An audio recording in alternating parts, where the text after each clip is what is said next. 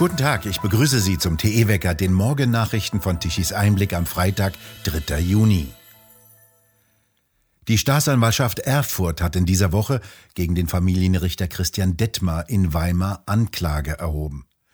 Der hatte vor einem Jahr an zwei Weimarer Schulen spektakulär die Corona-Zwangsmaßnahmen gegen Kinder aufgehoben. Der Weimarer Familienrichter hatte im April vor einem Jahr Maskenpflicht und Testpflicht an zwei Schulen untersagt.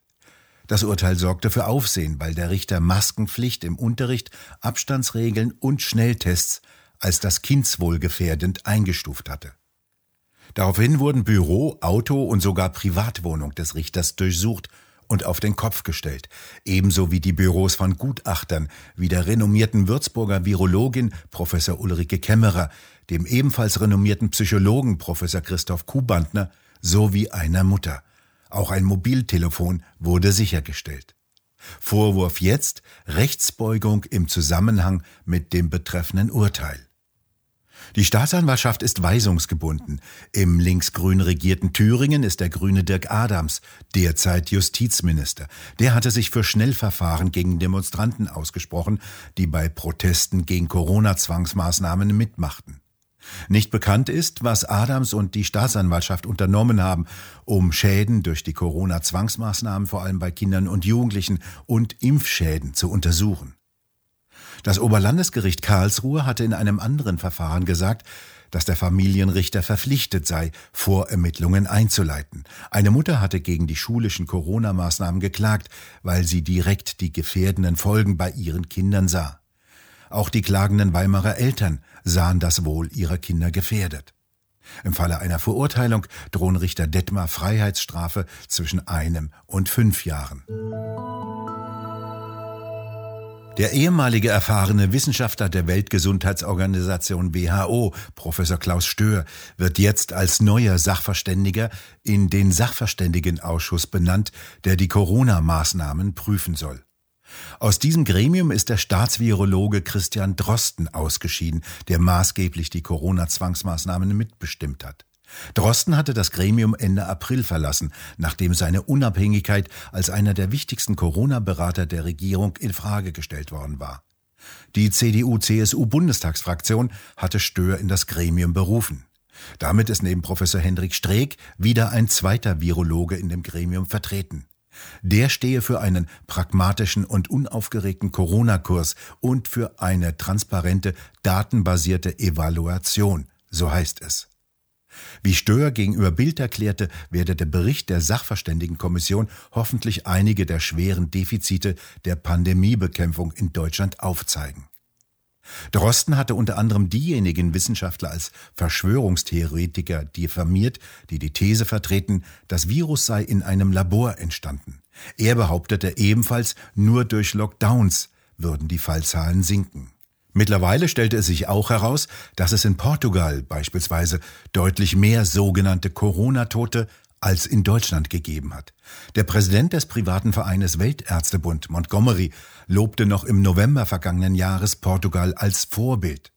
Dort seien 97 Prozent der Menschen geimpft. 19 Milliarden Euro Umsatz hat der Hersteller der gentechnischen Impfstoffe BioNTech im vergangenen Geschäftsjahr 2021 gemacht. Im Jahr davor waren es nur 480 Millionen. Im aktuellen Geschäftsjahr 2022 werde der Umsatz zurückgehen, prognostizierte BioNTech, wie jetzt auf der Hauptversammlung des Unternehmens bekannt wurde. Der wesentliche Grund, es wird weniger geimpft. Am Montag, 30. Mai, wurden nach einem Bericht der Wirtschaftswoche in Deutschland nur noch 23.000 Impfdosen in Menschen injiziert. Vor ein paar Monaten waren es pro Tag noch Hunderttausende. Die Aktie von BioNTech notiert mit 150 Euro nur noch die Hälfte von dem Wert Ende 2021, als die Aktie 300 Euro kostete. Im Herbst soll das Geschäft wieder besser laufen, hofft BioNTech. Dann versetzt Lauterbach die Menschen mit der nächsten Corona-Welle in Panik und will sie zum Impfen treiben. Dann sollen auch mehr Kinder, sogar unter fünf Jahren, mit dem gentechnischen Impfstoff behandelt werden. Die erkranken jedoch kaum und nur selten schwer an Corona. Mittlerweile jedoch werben Kinderärzte für eine Impfung für Kinder und Jugendliche und berufen sich auf eine entsprechende Empfehlung der Ständigen Impfkommission STIKO. Mit den mitunter sehr schweren bis teilweise tödlichen Nebenwirkungen befasst sich jedoch kaum jemand. Die betroffenen Eltern werden alleine gelassen. Ärzte verdienen prächtig und der Umsatz von BioNTech sprengt vermutlich die nächsten Rekorde.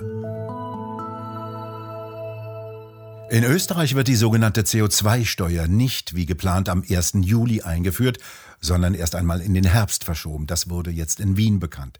Wie der österreichische Bundeskanzler Karl Nehammer erklärte, sei die Belastung für die Bevölkerung zu hoch. Durch die CO2-Steuer würden die bereits sehr hohen Spritpreise erneut um sieben bis neun Cent ansteigen. In der Ukraine dürfte die Getreideernte in dieser Saison um 40 Prozent niedriger als bisher ausfallen. Diese Einschätzung veröffentlichte jetzt die Getreidevereinigung der Ukraine, in der Produzenten und Exporteure sitzen. Der Getreideexport dürfte um die Hälfte einbrechen. Die Produzenten erklären, dass das Land in der Lage sein werde, einen Teil des Getreides zu exportieren, trotz blockierter Lieferwegen und Häfen im Schwarzen Meer, trotz besetzter Gebiete und trotz Felder, die teilweise vermint seien. Die deutsche Fußballnationalmannschaft soll wieder deutsche Nationalmannschaft heißen. Das hat der Vizepräsident des Deutschen Fußballbundes DFB, Hermann Winkler, in einem Gespräch mit Tichys Einblick gesagt. Der Name Die Mannschaft sei bei den Fans nie so richtig angekommen, wie Winkler betonte. Es sei gut, dass sich jetzt das neue DFB-Präsidium mit diesem wichtigen Thema für die Fußballnation befasse. Das hat ja schon ziemlich lange gedauert, genau sieben Jahre, bis auch der DFB gemerkt hat, dass die Fans mit dem Namen nichts anfangen können. Der kam ursprünglich von Merkel, die war mal Bundeskanzlerin. Und mit dem Begriff wollte sich dann Teammanager Bierhoff als weltoffen profilieren. Kreativität, Spielstärke, Respekt, Fairplay und für Zusammenhalt, Teamgeist und Geschlossenheit, all das waren die starken Sprüche, die mit dem einfachen Begriff Mannschaft verbunden wurden. Doch der symbolisierte nur wieder einst Leichenwagen schwarz gefärbte Mannschaftsbus auch einen peinlichen sportlichen Niedergang.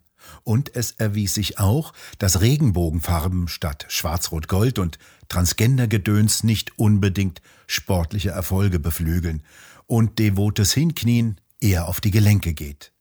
Tore sind nicht divers, sondern rechteckig und da muss der Ball rein. Da ging er aber nicht mehr rein. Mit schönen Worten wie Toleranz, Diversity und Selbstbestimmung kommt sie daher, die woke Bewegung. Doch hinter der Regenbogenfassade verbirgt sich oftmals eine gefährliche Ideologie, etwa wenn ein Geschlechtswechsel mit dem Skalpell schon bei Minderjährigen auch gegen deren Willen gesetzlich möglich werden soll.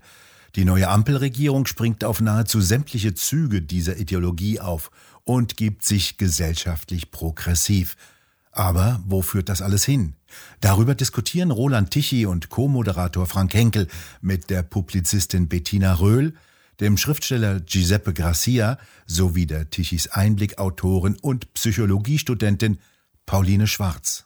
So konstruieren wir uns um. Bettina Röhl, ist es eine realistische Perspektive? Können wir uns erstens umkonstruieren und zweitens, ist es so böse mit unserer Kultur, ähm, wie da getan wird? Ähm, ich würde erstmal korrigieren wollen, dass es etwas Neues ist. Also ich beobachte, und das habe ich auch in meinem Buch ausgeführt, dass wir in diesem, äh, was sich jetzt Woke-Wahn nennt, also was diese Sendung ja. jetzt heißt, also Woke-Kism, das ist eigentlich ähm, nur ein neuer Ausdruck für etwas, was äh, auch gar nicht 68 angefangen hat, sondern schon vorher, im Grunde mit dem Kommunismus. Und die 68er haben eigentlich dieselben Mittel schon bedient.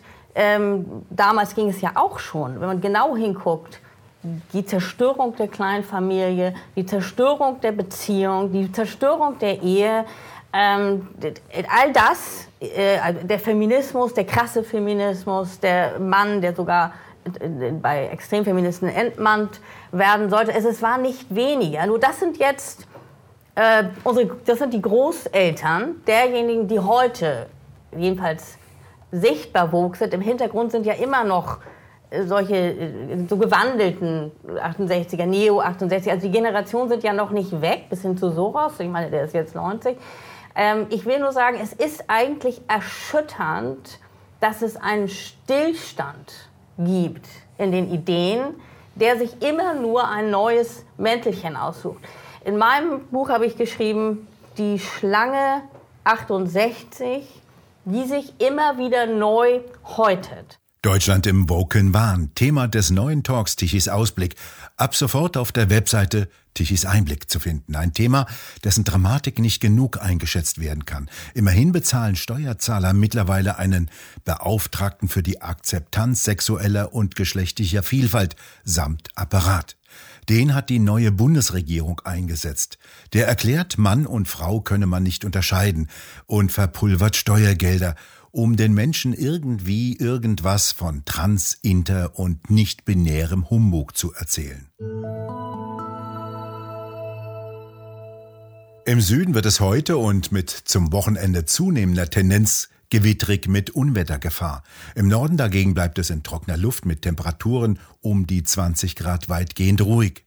Aus dem Süden dagegen fließt heute warme, feuchte und schwüle Luft hinein. Zuerst treten im Laufe des Tages einige Schauer auf. Am Nachmittag und am Abend kommt es im Süden zu lokalen Gewittern. Wo genau die niedergehen, lässt sich erst kurz zuvor sagen. Kritischer wird es dann am Samstag und vor allem am Sonntag. Dann drohen im Süden Deutschlands noch mehr heftige Schauer und es kann auch zu recht heftigen Unwettern kommen. Die Temperaturen erreichen teilweise bis zu 30 Grad. Wir bedanken uns fürs Zuhören und schön wäre es, wenn Sie uns weiterempfehlen. Und jetzt am kommenden Sonntag können Sie zum ersten Mal unseren neuen TE-Wecker am Sonntag hören. Diesmal, wie die Kernkraft in aller Welt ausgebaut wird, nur nicht in Deutschland. Und am Pfingstmontag können Sie unseren neuen TE-Feiertagswecker hören. Diesmal ein Gespräch mit Josef Kraus darüber, dass jetzt auch die öffentlich-rechtlichen Sender, insbesondere WDR und ZDF, bereits Jungen und vor allem Mädchen weismachen wollen, Sie könnten sich ihr Geschlecht frei aussuchen. Sogar von Zwangsgebühren finanzierte Sendungen wie Quarks vom BDR oder gar die Sendung mit der Maus erzählen bereits ihren Kindern und Jugendlichen solch einen lebensgefährlichen Unfug. Jetzt klagen wenigstens die ersten Wissenschaftler öffentlich diese Anstalten an. Das also unser neues Sonn- und Feiertagsweckerprogramm. Und weitere aktuelle Nachrichten lesen Sie wie gewohnt auf der Webseite tichiseinblick.de und den üblichen TE-Wecker hören Sie am kommenden Dienstag wieder, wenn Sie mögen.